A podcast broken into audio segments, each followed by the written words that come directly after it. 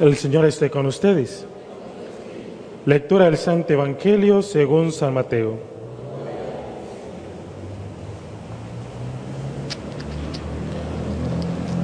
En aquel tiempo Jesús dijo a sus discípulos esta parábola. El reino de los cielos es semejante a un propietario que al amanecer salió a contratar trabajadores para su viña. Después de quedar con ellos en pagarles un denario por día, los mandó a su viña. Salió otra vez a media mañana, vio a unos que estaban ociosos en la plaza y les dijo, vayan también ustedes a mi viña y les pagaré lo que sea justo. Salió de nuevo a mediodía y a media tarde e hizo lo mismo. Por último salió también al caer la tarde y encontró todavía a otros que estaban en la plaza y les dijo, ¿por qué han estado aquí todo el día sin trabajar?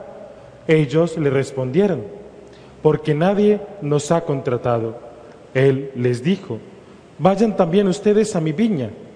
Al atardecer, el dueño de la viña le dijo a su administrador, llama a los trabajadores y págales su jornal, comenzando por los últimos hasta que llegues a los primeros. Se acercaron pues los que habían llegado al caer la tarde y recibieron un denario cada uno. Cuando les llegó su turno a los primeros, creyeron que recibirían más, pero también ellos recibieron un denario cada uno. Al recibirlo, comenzaron a reclamarle al propietario, diciéndole, esos que llegaron al último solo trabajaron una hora y sin embargo les pagas lo mismo que a nosotros, que soportamos el peso del día y del calor. Pero él respondió a uno de ellos, amigo, yo no te hago ninguna injusticia. ¿Acaso no quedamos en que te pagaría un denario? Toma pues lo tuyo y vete. Yo quiero darle al que llegó al último lo mismo que a ti. ¿Qué no puedo hacer con lo mío lo que yo quiera? ¿O vas a tener, tenerme rencor porque soy bueno? De igual manera los últimos serán los primeros y los primeros los últimos. Palabra del Señor. La memoria de San Bernardo Abad y doctor de la Iglesia nos sitúa en el siglo XII, en este santo eh, reformador de los benedictinos de la familia de San Benito, lo que luego se conocerán como los cistercienses. Y fueron 38 años en que San Bernardo estuvo de abad y la mayoría de monjes salían de aquel esplendoroso monasterio de Claraval, donde salieron grandes pensadores.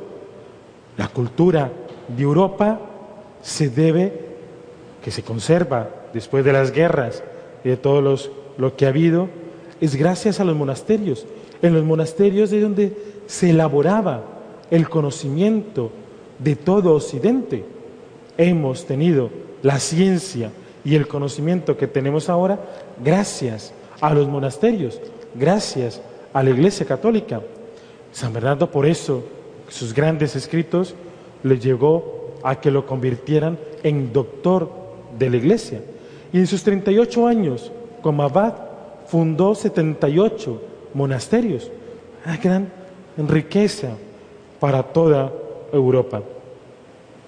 Pero lo que más podíamos centrarnos en la figura de San Bernardo era que, es, que era un exagerado.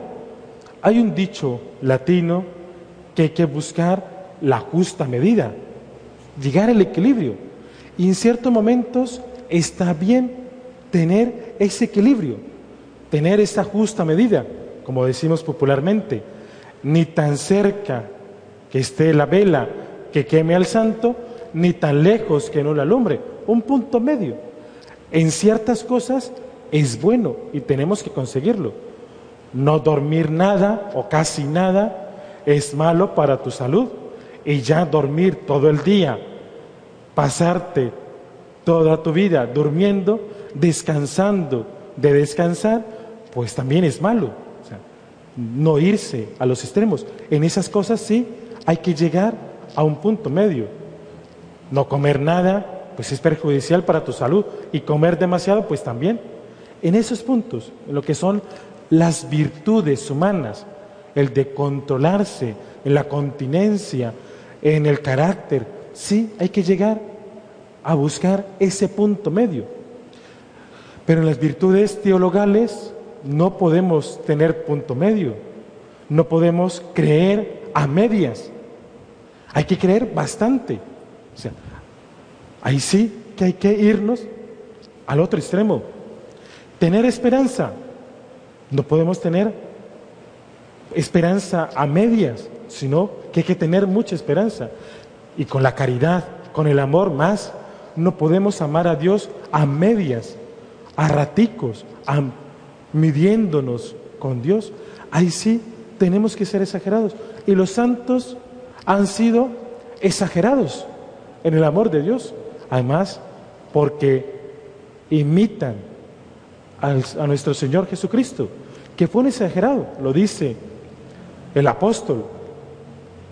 Amó a los suyos hasta el extremo, hasta dar la última gota de sangre, hasta entregar su vida en una muerte y una muerte de cruz, nos dice San Pablo. fue exagerado. Nuestro Señor Jesucristo no nos amó a medias, no nos amó un poquitico, nos amó totalmente. Y nosotros hemos sido creados por amor, pero un amor exagerado. Tenemos que llegar a ese nivel, al menos en las virtudes teologales, ser exagerados, no medirnos. Ya en las otras virtudes humanas cardinales que también llaman, sí hay que buscar el punto medio.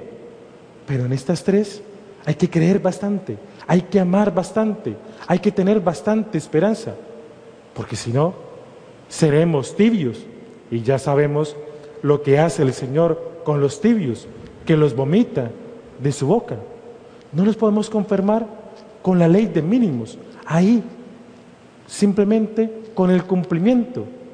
Lo veníamos diciendo ayer, no los podemos quedar en ser buenos, como ese joven rico que escuchamos en el Evangelio de ayer. Hay que dar ese paso a más, ese paso de amar más, ese paso de entregarnos más, de no guardarnos nada. Como dirían en España, en poner toda la carne en el asador, el de no reservarte nada. Ahí es donde empieza la diferencia en ser buenitos a empezar a querer ser santos. El santo lo da todo, el santo lo entrega todo, el santo ama completamente, no simplemente ahora sí y más tarde quizás, tal vez, quién sabe, ¿no? Es un sí para siempre, es un sí permanente, que nuestro sí al Señor sea un sí generoso, un sí exagerado, aunque nos llamen fanáticos, pero fanáticos de Dios, fanáticos porque estamos enamorados de Dios, que nos llamen locos, pues bueno, locos de amor, locos de amor por Dios, que te digan que venir a misa se te ha convertido en vicio, pues bendito vicio que tenemos, el de estar con Jesús. Empecemos a, estar, a ser exagerados con Dios, porque Dios es exagerado y lo hemos comprobado de cómo nos ama y de cómo nos da cosas que aún ni nos merecemos.